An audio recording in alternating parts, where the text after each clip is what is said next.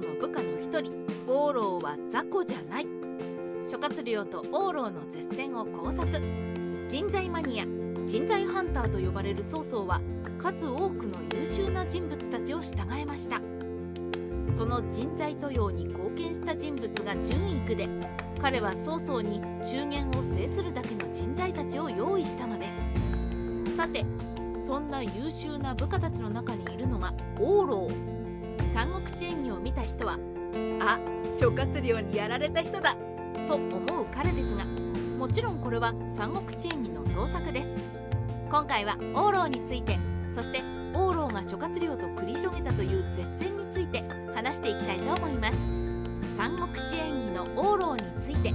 王老は三国志演義被害者の一人です。こう書けば大体想像がつくと思いますが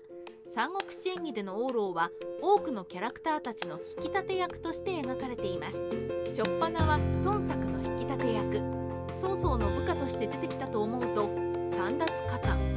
北伐の際には宗信の軍師役と出てきて諸葛亮と絶戦を行うも到底叶うわけもなく古典版にされて紛死これが簡単にまとめた三国志演義での王老です。と述べてみただけでもわかる。何とも言い難い扱いですね。これらはあくまで三国志演義での王老ですがこの三国志演義での王老が広まってしまったせいか諸葛亮の引き立て役としてのイメージが強い人物になってしまったのは皮肉です。諸葛亮とのバトルは本当にあったの？ここでまず述べておきたいのは諸葛亮との論戦について。王老は諸葛亮に散々言いまかされて恥辱のあまり紛死となる三国志演義は全部創作なのかということが気にかかりますが全部が全部創作でもありません。諸葛亮宛てに義の中心たちが連名で職への降伏勧告を送りましたがこれについて諸葛亮は後から「正義」というタイトルをつけた反論を公表しました。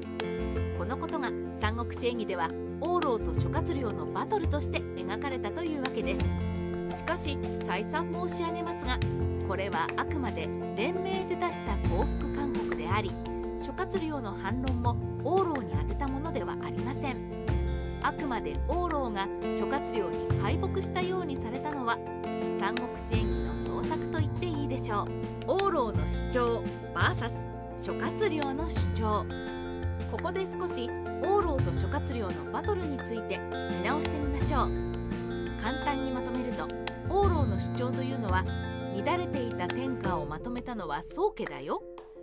民や国を考えれば葬儀こそ天下に選ばれているってわかるよ。ということになります。この時代において天下は体が悪ければ乱れるものですから。漢によって乱れていた天下を平定していった葬儀曹操の正当性を説いたものなので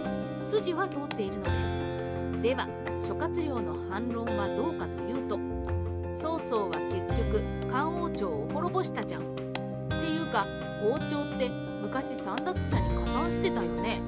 という趣旨で反論をしています。王老が実戦で負けたのにはいろいろな理由がありますが王老の主張は結構筋が通っている上に諸葛亮の反論はあくまで義や王老への個人攻撃なのです。そしてこの漢王朝への攻撃。三国志演義では劉備が漢王朝の正当な一族ですが正史ではそんな場面はありません。三国志演義でこそやたら漢王朝漢王朝言っていますが検定を保護したのも世話をしたのも曹操であって劉備ではない。つまりここで漢王朝の名前を出して通るのはあくまで三国志演義だからという補正を忘れてはいけないのです。要はこの2人のバトル。諸葛亮が勝ったのは本当に三国志演義でこそと筆者は考えるのです。いろいろな解釈がある2人のバトル。ちょっと王老寄りの意見になってしまいましたが筆者が諸葛亮の反論は個人攻撃と認識したのは吉川三国志の影響が強いです。この三国志演義をベースにした吉川三国志ではこの2人の論争の解釈として義の正義と職の正義があり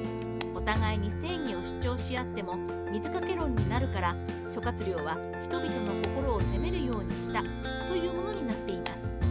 つまり義や王老の過去を攻撃するることで民衆のヘイトを向かわせて勝とうとしたということです。この解釈は筆者の心にストンと収まるもので諸葛亮ならばやるかもしれないと思わせる解釈でもあります。もし見たことがないという人は是非この場面を見てほしいと思う一幕ですね。三国志ライター千の独り言。最後になりましたが王老自身は貴国を支えた人物であり清廉潔白な人物で評判高く宗妃にも尊敬された人物でした。彼の娘は芝生に嫁ぎ後の芝園を生むことになります。そう考えると血筋もすごい人物ということがわかりますね三国志演義ではあまり評判がよろしくない王老ですが